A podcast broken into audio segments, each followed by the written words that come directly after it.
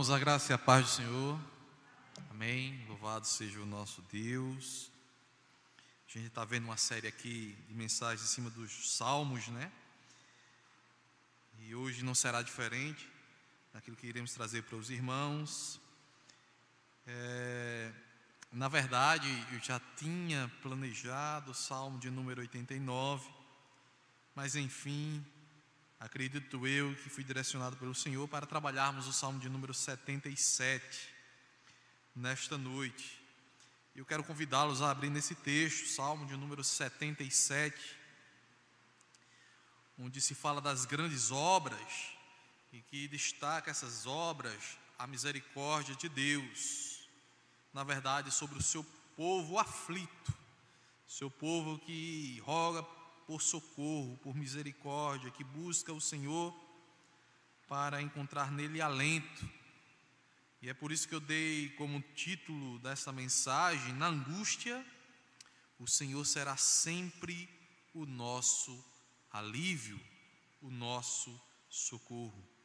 Quer você esteja passando por isso neste momento, quer não, com certeza nós extrairemos, pela graça divina, instruções que vão alimentar o nosso espírito, a nossa alma, para que possamos enfrentar os dias difíceis, inclusive momentos em que Deus nos julga, em que Deus traz o seu juízo sobre os homens, sobre a igreja, sobre a terra. Por isso, meus irmãos, eu quero que vocês prestem bastante atenção no que diz este salmo porque ele vai nos ensinar muitas coisas a respeito desse agir de Deus na história de Israel, do povo de Deus, na história da igreja, sobre nossas vidas e como é bom quando nós conhecemos a Deus e sabemos que o nosso Deus é misericordioso e gracioso, mesmo quando exerce o seu juízo sobre nós. Salmos 77. Preste bem atenção na leitura. Diz o salmista: Elevo a Deus a minha voz e clamo. Elevo a Deus a minha voz para que me atenda. No dia da minha angústia, procuro o Senhor. Erguem-se as minhas mãos durante a noite e não se cansam. A minha alma recusa consolar-se. Lembro-me de Deus e passo a gemer. Medito e me desfalece o espírito. Não me deixas pregar os olhos, tão perturbado estou que nem posso falar. Penso nos dias de outrora, trago à lembrança os anos de passados tempos. De noite indago no meu, o meu íntimo e o meu espírito perscruta rejeita o Senhor para sempre? Acaso não torna a ser propício? Cessou perpetuamente a sua graça? Caducou a sua promessa para todas as gerações? Esqueceu-se Deus de ser benigno? Ou na sua ira terá ele reprimido as suas misericórdias? Então disse eu: Isto é a minha aflição mudou-se a destra do Altíssimo. Recordo os feitos do Senhor, pois me lembro das tuas maravilhas da antiguidade. Considero também nas tuas obras todas e cogito dos teus prodígios. O teu caminho, ó Deus, é de santidade. Que Deus é tão grande como o nosso Deus. Tu és o Deus que opera as maravilhas e entre os povos tem feito notório o teu poder. Com o teu braço remiste o teu povo, os filhos de Jacó e de José. Viram-te as águas, ó Deus, as águas te viram e temeram, até os abismos se abala, abalaram.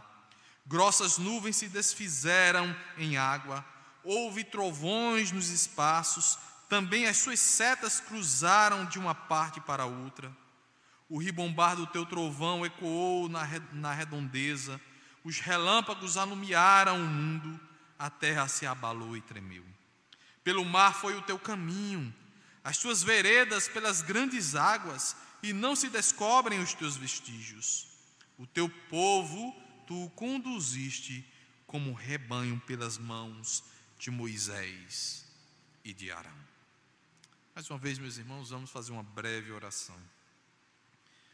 Ó Senhor, que a tua palavra seja viva e eficaz nesta noite. Que o Senhor se compadeça de nós e fale com cada um de nós aqui presente, como também aqueles que te ouvem, Senhor, pelas redes sociais. Que a bênção do Senhor esteja sobre nós nesta noite. Assim nós te oramos em nome do Senhor Jesus Cristo. Amém. Meus irmãos, este é um, um salmo que nos chama muito a atenção. É um salmo que demonstra ah, o sofrimento do salmista, não especificamente ele só, mas é algo que nos traz a angústia que estava no coração daquele homem, daquele povo, diante daquela situação. E aí eu quero ir lá para o final do salmo, para a gente retornar aqui e trabalhar um pouco do que trata este salmo. E lembrar que foi olhando a ação de Deus sobre Israel quando o tirou do Egito, por exemplo.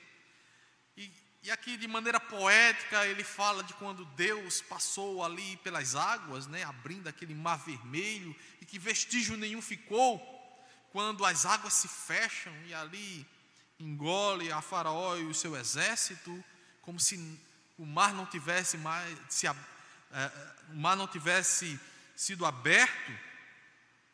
E ele mostra a ação de Deus sobre o povo ali no deserto, enfim, são ações do passado que o salmista aqui traz à memória do povo de Israel diante de uma situação de calamidade presente, diante de um sofrimento e de uma situação difícil do momento. A gente, quando olha não só esta mão poderosa de Deus conduzindo o povo até o deserto, mas a gente vê também um povo que se rebela contra o Senhor, e que Deus se acende em ira contra este povo e traz um juízo contra este povo lá mesmo do deserto. Mas mesmo assim, julgando aquele povo, o Senhor o preserva, não o destrói, porque as suas misericórdias se manifestam sobre aquele povo escolhido. É este o salmo que nós estamos aqui lendo, meus irmãos. Um salmo que retrata e que nos estimula a buscarmos ao Senhor quando a tempestade se abate sobre nós, de maneira a não cessar, mesmo quando parece que Ele não está nos ouvindo. Aquela situação em que você está sofrendo e sofrendo muito, e que parece que o Senhor não está vendo a sua dor, o seu sofrimento, ou mesmo esteja Ele derramando sobre nós o seu juízo. É nesse contexto que está, vamos dizer assim, relatado este salmo. Então percebam, meus irmãos, que neste salmo aprendemos que em meio à aflição que a igreja possa sofrer, mesmo que seja demasiadamente penosa, a ponto de tirar-lhe completamente as forças e a esperança, que é como começa este, este salmo. Os crentes não devem deixar de se dirigir aos céus por meio de clamores e súplicas. Embora a linguagem pareça remeter primeiramente ao escritor do salmo, o que ele expressa aqui não é um lamento isolado, não é um lamento individual, particular, mas os lamentos e gemidos do povo eleito. Diante da calamidade que assola suas vidas, sem que haja uma ação de Deus em seu favor, o salmista nos lembra que, mesmo assim, Deus continua sendo misericordioso e bondoso, pois esta é a sua natureza. É por isso que ele vai apontar para o passado, dizendo que, mesmo diante da rebeldia do povo, ele preserva este povo. Ele julga, mas não destrói. Ele julga, mas não acaba, não aniquila, porque as suas misericórdias estão aí. E nessas indagações que ele repete, que ele coloca neste salmo, ele quer nos dirigir a esta questão da natureza de Deus. Deus continua sendo misericordioso, porque esta é a sua natureza. É por isso que ele diz: rejeita o Senhor para sempre. Acaso não torna a ser propício, cessou perpetuamente a sua graça? E quer nos levar a refletir sobre essas questões. O salmista aqui, meus irmãos, ele demonstra isso lembrando a história do povo eleito e vendo os feitos favoráveis de Deus para com o seu povo. Dessa maneira, o salmista chama os crentes a celebrarem o livramento que uma vez for efetuado em seu favor, lá no passado, em favor do povo de Deus, e que serve de testemunho da graça de Deus infinda para com o seu povo. Ele invoca esse testemunho histórico, meus irmãos, a fim de que os crentes se animassem e se fortalecessem com, as, com mais dedicação no exercício da oração, mesmo passando por um período sem a manifestação de socorro divino. É esse o resumo do que trata este salmo, o qual nós iremos agora refletir detidamente em alguns pontos. Primeiro, o que nós vamos aprender aqui que está no versículo de número 1 e versículo de número 2. Quando o salmista diz: Elevo a Deus a minha voz e clamo, elevo a Deus a minha voz para que me atenda. No dia da minha angústia, procuro o Senhor. Erguem-se as minhas mãos durante a noite e não se cansam. A minha alma recusa consolar-se. Consolar-se. Aqui, meus irmãos, no versículo 1 e 2, salta aos olhos o desespero do salmista, porque ele simplesmente não está vendo a ação de Deus acontecendo.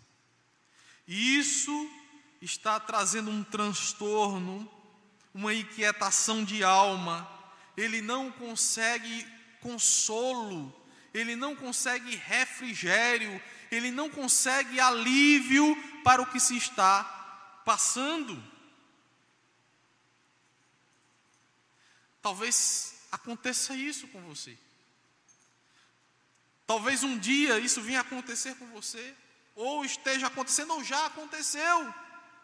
Momentos em que parece que Deus está tão distante, tão alheio ao que está acontecendo conosco. E aqui, meus irmãos, nos é tra trazido um ensino muito precioso, porque mesmo que esta seja a nossa sensação, uma sensação em que quando nós buscamos o Senhor, quando nós procuramos a Deus, parece que Ele está distante de nós. Mas eu quero dizer que, mesmo que essa seja a sensação, na verdade o Senhor não está alheio às nossas súplicas, Ele não se esquece do seu povo. Eu quero dizer para, os irmãos que buscar ao Senhor é melhor do que buscar a qualquer homem, é melhor do que buscar a qualquer religiosidade, a qualquer coisa, a qualquer psicólogo, a qualquer tratamento, a qualquer médico, a qualquer pastor. O Senhor é aquele que pode de fato trazer o verdadeiro refrigério. Ele é o melhor remédio para a alma, para o sofrimento humano. Não há coisa melhor do que se refugiar em Deus, meus irmãos. Porém, há momentos sim, que parecem que Deus não nos ouve. Quando você passar por isso, lembre-se deste salmo. Há momentos em que aquela dor e aflição não cessa, e o sentimento de angústia só piora. Aprendemos aqui, meus irmãos, nesse salmo que é possível que em momentos terríveis de sua vida, a sensação seja que a angústia e o sofrimento só aumentaram ao buscar a presença de Deus. Mesmo tendo orado constantemente, mesmo tendo buscado o Senhor diariamente, aumentaram não só porque a aflição continua, mas porque parece que aquele que pode te livrar dela simplesmente não te escuta. Deus parece não estar ali e nem aí para o teu clamor. É esse sentimento que está aqui expresso na pena do salmista. Relevo a Deus a minha voz e clamo, elevo a Deus a minha voz para que me atenda no dia no dia da minha angústia, procuro o Senhor. Erguem-se as minhas mãos durante a noite e não se cansam. A minha alma recusa consolar-se. Meus irmãos, a verdade é que este salmo ele nos traz a perspectiva e uma visão de que mesmo diante de uma situação assim, difícil, de dor e que parece sem solução, sem saída, com base no que ensina o salmista, mesmo que você tenha essa sensação de que Deus não te escuta, mesmo que você esteja encontrando, não encontrando nenhum consolo, nenhum alívio para a sua, sua tristeza e dor, veja, continue com as suas mãos estendidas para Deus. É isso que o salmista diz: as minhas mãos Erguem-se as minhas mãos durante a noite e não se cansam. Ele está dizendo: Eu não parei de buscar ao Senhor. Eu não parei de buscar a Deus. Mesmo continuamente buscando o Senhor e não vendo o agir de Deus remover, mudar a história, eu continuo buscando e minha alma, ela estar aqui, recusa a consolar-se, a deixar de lado, a parar de batalhar e de buscar em Deus, e buscar a sua misericórdia e a sua graça. O que aprendemos aqui, meus irmãos, é difícil, mas é muito precioso. Diante do desespero, ainda que nos pareça incurável nossa dor, não podemos fechar nossa boca e parar de derramar nossas orações na presença de Deus. Não pare, porque simplesmente não há plano B. Se buscando ao Senhor as coisas não estão se resolvendo, não vão se resolver de outra maneira. Não existe plano B, não existe outro socorro não existe outro Deus que possa te socorrer, não existe outro ser que possa verdadeiramente mudar a sua história.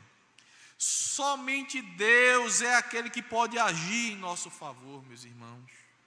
Seja de forma extraordinária, operando um milagre em um agir sobrenatural, ou de forma ordinária, utilizando-se dos meios naturais, das ciências, dos homens e de tudo que possa ser a instrumentalidade para o nosso socorro. Então, o crente, enquanto não recebe a resposta de Deus, ele não para de buscar ao Senhor. Meus, meus irmãos, é preciso que nós tenhamos a consciência de que não adianta, como, por exemplo, aqui que eu vou dar, não adianta o melhor médico, o melhor tratamento para uma doença se a mão de Deus não estiver ali. Quantos não tiveram recursos, melhores hospitais, melhores médicos, melhores tratamentos, etc. Mas não tiveram êxito. Claro que quando o Senhor quer nos trazer um benefício, Ele nos dirige às pessoas certas, aos tratamentos mais eficazes, às situações e condições propícias para a solução dos nossos males. A lição aqui, meus irmãos, é que não são os instrumentos a nossa solução, e sim o Senhor que opera por meio dos instrumentos a nosso favor. Então, para o crente, se não está obtendo a resposta de Deus para solucionar o seu problema, ele tem que continuar ali, perseverando, buscando ao Senhor, porque ele não tem alternativa. Nós não temos alternativa. Se o Senhor não nos socorrer, estaremos perdidos. Então veja, meus queridos, que se você perder a confiança em Deus diante das dificuldades, não há mais em que confiar. Se nós perdermos a fé diante das tribulações da vida ou do próprio juízo divino, o que será de nós, meus irmãos? Portanto, eu repito aqui para todos vocês, que diante do desespero, ainda que nos pareça incurável nossa dor, não podemos fechar a nossa boca e parar de derramar nossas orações na presença de Deus. Na linguagem do salmista, continue com suas mãos estendidas para Deus. Continue buscando ao Senhor. A segunda coisa que eu quero destacar aqui, que é terrível, quando o salmista escreve isso aqui, é difícil até de entender, é a agitação diante do conhecimento teológico. Veja, como assim, pastor? Veja esse versículo de número 3 e 4. Lembro-me de Deus e passo a gemer. Medito e me desfalece o espírito. Não me deixas pregar os olhos, tão perturbado estou que nem posso falar.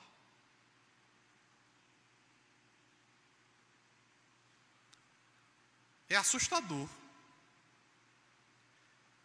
Um crente está passando por uma dificuldade, por uma tribulação. E lembra-se de Deus, e isso traz mais perturbação ainda. Como assim? Veja que situação trágica. O salmista se queixa de que o único remédio para aliviar sua angústia é aquele que o tem deixado ainda mais inquieto. Deus tem deixado o salmista ainda mais inquieto, o povo ainda mais inquieto. Agora, a pergunta que nós precisamos fazer é: como Deus pode ser motivo de inquietação? Como é que um crente fica perturbado com a lembrança de Deus? Bem, deve haver um motivo claro na concepção do salmista para isso, que ele não relata aqui. E não tenho dúvidas que seja por causa de nossos pecados. Pecados estes que estão sendo julgados, como muitas vezes Deus fez sobre o seu povo. É só vermos isso. Lendo nas Escrituras, nós vemos isso constantemente. É muito provável que o salmista esteja contemplando o justo juízo de Deus e neste caso, ao lembrar-se de Deus, ele sabe que ainda irá continuar aquele sofrimento.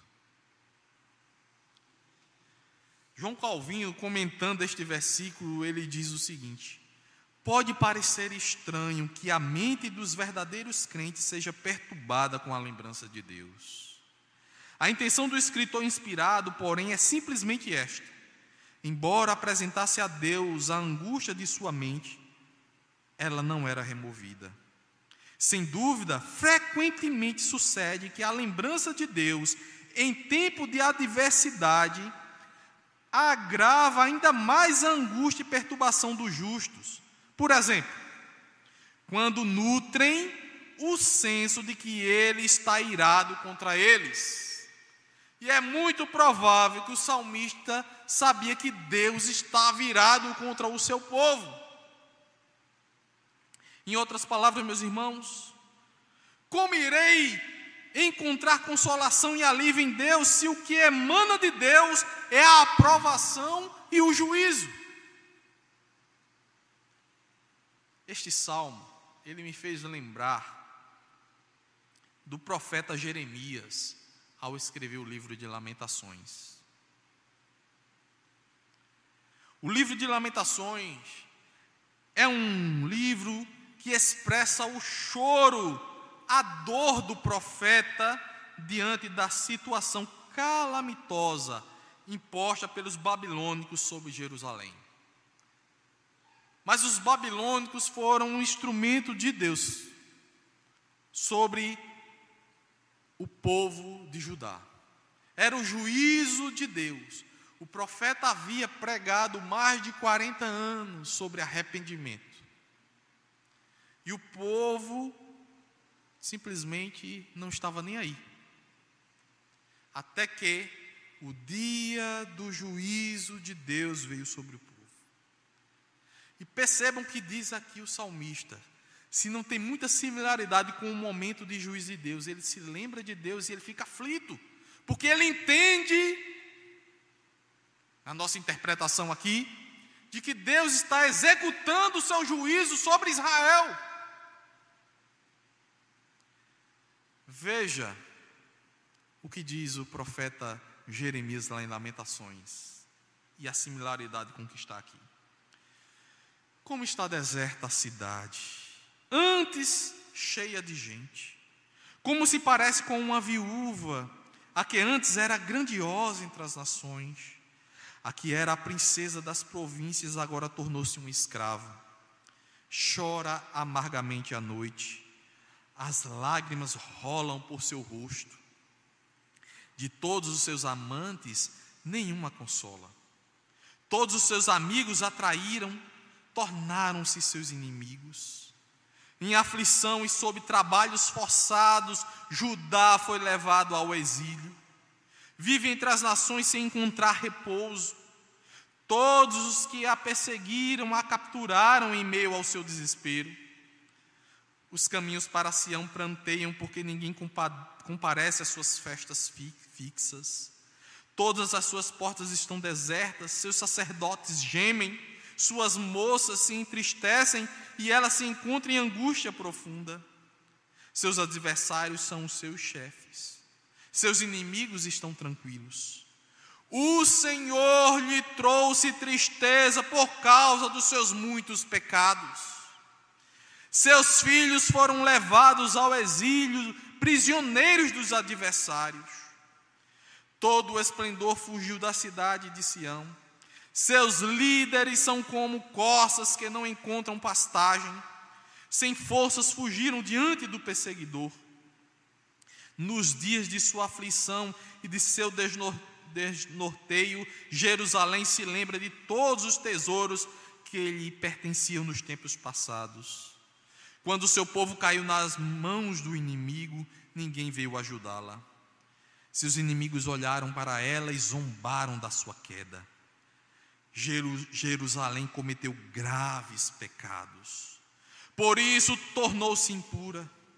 Todos os que a honravam agora a desprezam, porque viram a sua nudez. Ela mesmo geme e se desvia deles. Sua impureza prende-se às suas saias ela não esperava que chegaria o seu fim. Sua queda foi surpreendente, ninguém veio consolá-la. Olha, Senhor, para a minha aflição, pois o inimigo triunfou. O adversário saqueia todos os seus tesouros. Ela viu nações pagãs entrarem em seu, em seu santuário, sendo, tu que, sendo que tu as tinha proibido de participar das tuas assembleias. Todo o seu povo se lamenta enquanto vai em busca de pão, e, e, e para sobreviverem, trocam os tesouros por comida. Olha, Senhor, e considera, pois tenho sido desprezada. Vocês não se comovem, todos vocês que passam por aqui?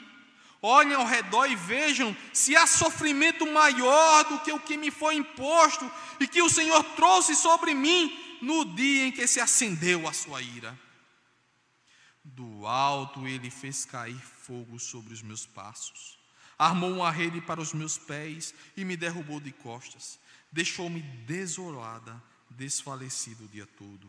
Os meus pecados foram amarrados num jugo, suas mãos os ataram todos juntos e os colocaram em meu pescoço.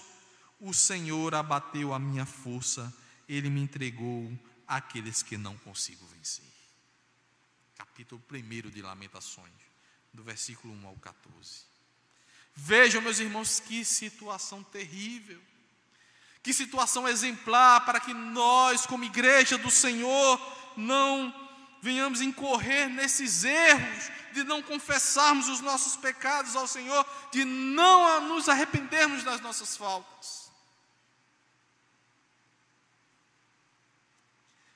E o salmista parece estar passando por essa situação. Em situação em que a mão de Deus está pesando sobre o povo de Israel. É diante de uma situação semelhante, meus irmãos, por certo, de juízo divino que devemos entender o versículo 3 e 4 deste Salmo 77. Em outras palavras, o meu único socorro é aquele que me aflige. Agora, se o salmista terminasse esse salmo aqui, seria de fato desalentador, seria desesperador para o povo de Deus, mas ele não para aqui, ele não encerra aqui. Do versículo 5, a partir do versículo 5 até o final, e eu não vou esmiuçar cada parte, porque aí a gente teria muito tempo mas eu quero pegar do versículo 5 ao 20, dentro de um entendimento mais amplo, para que os irmãos entendam. De que, mesmo nas situações adversas, seja por juízo divino, ou seja por outras questões, nós devemos lembrar-nos ou voltar a nossa mente aos grandes feitos do Senhor pelo seu povo. E aqui eu chamo de memórias gloriosas, que está registrada aqui do versículo 5 ao 20. E ele começa primeiro levando o povo a pensar sobre o caráter de Deus. Calvino dizia que o povo de Deus, em suas aflições, deveriam pôr, colocar diante dos seus olhos e evocar sua memória não só as bênçãos individualmente experimentadas, mas também todas as bênçãos que Deus, em cada época, tem otorgado à sua igreja. A verdade, meus irmãos, é que quando nós olhamos para a nossa história, como filhos de Deus, como servos do Deus Altíssimo, nós iremos ver o quanto Deus fez por nós, como Ele foi bondoso e gracioso conosco quando olhamos a história da igreja, a história do povo de Deus desde o Antigo Testamento, vemos como Deus tem sustentado, sustentou o seu povo e cuidou do seu povo. E como ele sustentou a igreja e tem sustentado ao longo dos séculos. Como o Senhor tem derramado a sua graça sobre o seu povo e o feito triunfar. Mesmo diante de diversas dificuldades, que nós enfrentamos como povo de Deus. Novamente, eu gostaria de ilustrar com a forma com que o profeta Jeremias trata isso no seu livro de Lamentações. Nós, quando vemos as histórias bíblicas em relação ao povo de Deus, é preciso notar como Deus sempre preservou o seu povo, mesmo em meio às dificuldades diversas e também, mesmo quando executou o seu juízo. No capítulo 3 de Lamentações, o profeta, ainda completamente desolado, diz no versículo 1: Eu sou aquele que viu as aflições trazidas pela vara da ira do Senhor. E ainda com um sentimento de total impotência ao clamar a Deus, ele fala no versículo de número 8: Mesmo quando chamo ou grito por socorro, ele rejeita a minha oração. No versículo 17 e 18, ele diz o seguinte: Tirou-me a paz, esqueci-me do que significa prosperidade, por isso digo: o meu esplendor já se foi, bem como tudo o que eu esperava do Senhor. No versículo 19 e 20, o profeta fala que está lembrado de tudo que sofreu e sofre de tal maneira que sua alma desfalece. No entanto, meus irmãos, no versículo de número 21, ele diz que, ele diz que também se lembra de algo que irá mudar sua percepção, a percepção do seu futuro e do futuro do povo de Deus, que foi levado cativo. Lembre-se que esse povo passou 70 anos cativo, mas o Senhor, com mão forte, libertou este povo novamente trazendo do exílio. E é aqui que eu quero chamar a sua atenção. Uma percepção teológica correta, isto é, um verdadeiro conhecimento de Deus faz toda a diferença. E o salmista aqui nos revela isto. A Bíblia ensina que Deus se ira e pune o pecado mas ensina que sua ira sobre o seu povo é passageira, não dura para sempre. Como podemos ver nas histórias bíblicas, como Deus agiu em favor do seu povo, mesmo após rebeldias. Em textos bíblicos, como o Salmo 30, vemos declarado explicitamente: porque a sua ira dura só um momento, mas o seu favor dura a vida inteira. O choro pode durar uma noite, mas a alegria vem pela manhã. Eis aí, meus irmãos, um motivo para nós não pararmos, não cessarmos de buscar as soluções dos nossos problemas aos pés do Senhor. Porque mesmo que Ele permita a provação sobre nós durante um certo período, Ele há de nos socorrer em momento oportuno. E esta é a realidade teológica. Mesmo que o Senhor esteja nos julgando por causa dos nossos pecados, Ele há de manifestar também a sua misericórdia. E é este entendimento do salmista. Ele vai dizer: olha, eu tenho que olhar agora para o que Deus fez com o seu povo. Eu tenho que agora buscar a esperança em Deus. Eu tenho que confiar em Deus, porque Ele não vai permanecer nos castigando para sempre, mas Ele vai exercer a sua misericórdia, a sua graça, a sua benevolência. Ele há de me socorrer. Ele há de socorrer a Israel, ele sempre socorrerá a sua igreja. Ele não deixará o seu povo à míngua. A respeito do povo de Israel no deserto, Salmo 78 diz: Porque o coração deles não era firme para com ele, nem foram fiéis à sua aliança. Ele, porém, que é misericordioso, perdoa a iniquidade e não destrói.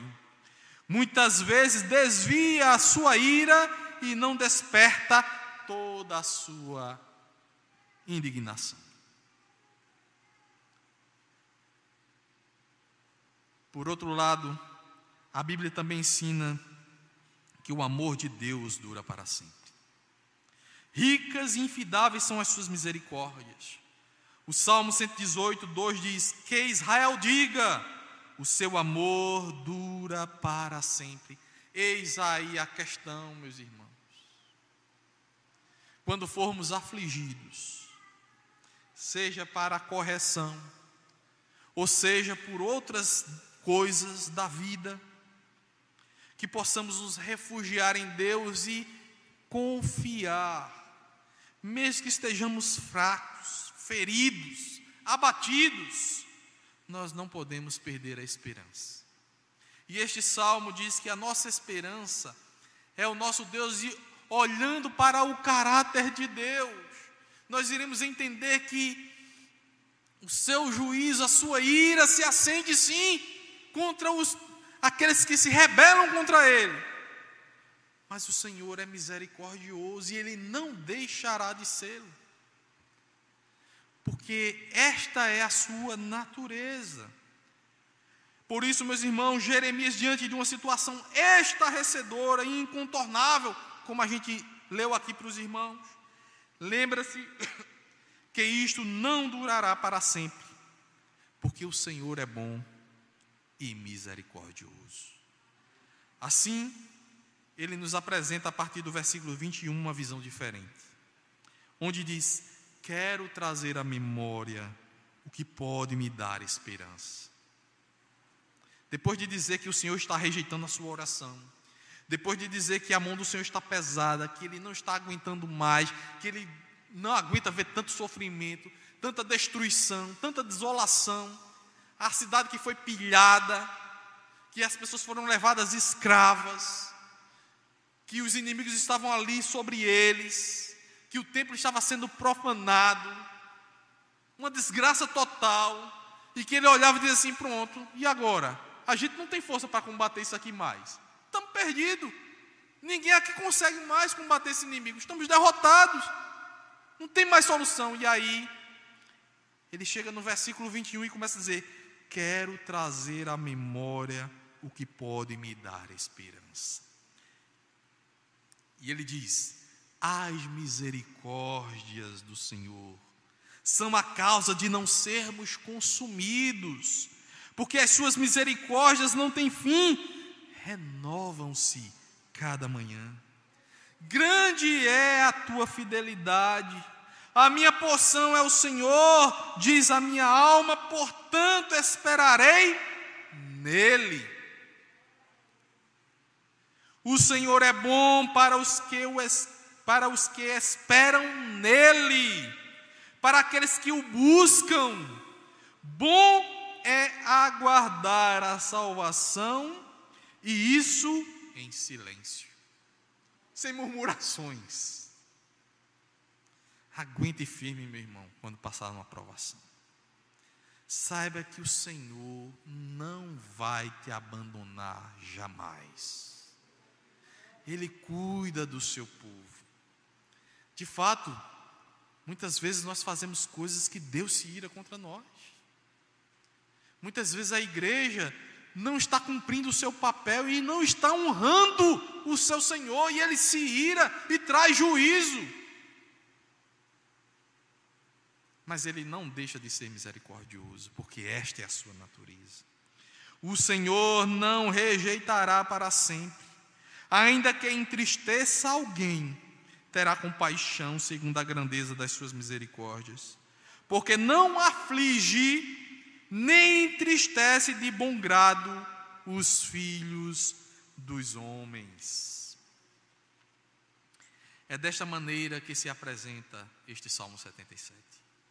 A partir do versículo 5, o salmista começa a olhar em outra direção faz uma série de questionamentos retóricos, cuja reflexão é levar a todos a reconhecerem que Deus não mudou, que o Senhor continua o mesmo. O fato incontestável, como nos ensina Calvino, é de que a bondade de Deus está tão inseparavelmente conectada à sua essência, que se torna sumariamente impossível que ele não seja misericordioso. Portanto, meus irmãos, sempre que as dúvidas se apossarem de sua mente e de seu coração, sempre que as preocupações e angústias tornarem ou tomarem conta do seu ser, lembre-se que, que Deus não mudou sua natureza. Citando uma música recente, Ele continua sendo bom, Ele continua sendo Deus. Portanto, você deve sempre manter a sua esperança em Deus por dias melhores. Sempre. Nunca desfalecer, sempre esperar que Deus agirá em seu socorro. E o salmista ele termina evocando o testemunho da história para isso, dos feitos de Deus para com seu povo. O Deus que deu a vitória ao seu povo no passado é o mesmo que fará o seu povo triunfar hoje e triunfar também no futuro. É Ele que cuida de nós, meus irmãos. Nós somos o povo de Deus, cuja esperança jamais morre. O nosso Senhor está vivo e cuida de nós, meus irmãos. Nele você pode depositar toda a sua confiança. Lancem sobre ele todas as suas ansiedades, porque ele cuida de vocês. 1 Pedro 5,7. E aqui eu concluo dizendo que às vezes as coisas estão muito difíceis. A vida parece insuportável. Até parece que Deus não nos escuta. A vida pode nos apresentar muitas tormentas, seja por questões completamente alheias a nós mesmos, sejam por causa dos, de nossos próprios pecados, sejam por pecados coletivos dos homens, da humanidade, etc. A gente está vivendo um período difícil. O mundo sofre o juízo de Deus e nós sofremos juntos. A pandemia, por exemplo, meus irmãos, atinge a todos e traz consequências nefastas para a vida de muitos. Todavia, Lembre-se que o Senhor há de compadecer-se de seu povo. Seja cessando este mal global, seja cessando os males particulares que você está sofrendo. Não esqueça da lição deixada pelo salmista. Nunca deixe de apresentar suas queixas, suas dores a Deus. Nunca perca a esperança, mesmo que as coisas pareçam irreversíveis. Mesmo quando o juízo divino se abate sobre nós, ele passará, pois o Senhor tem compaixão de nós. Nunca esqueça que o Senhor é bom, ele não muda e sempre agirá em favor do seu povo. A história do povo de Deus, do passado, prova tudo isto para nós hoje. Na tribulação ou angústia, o Senhor será sempre o nosso consolo. Nunca esqueça disso, meu irmão. O Senhor será sempre o teu alívio, o teu socorro. Como eu falei, não tem plano B. Não tem, outro, não tem outro a quem recorrer. Nunca esqueça disso. O Senhor é o nosso refúgio. O Senhor é o nosso socorro.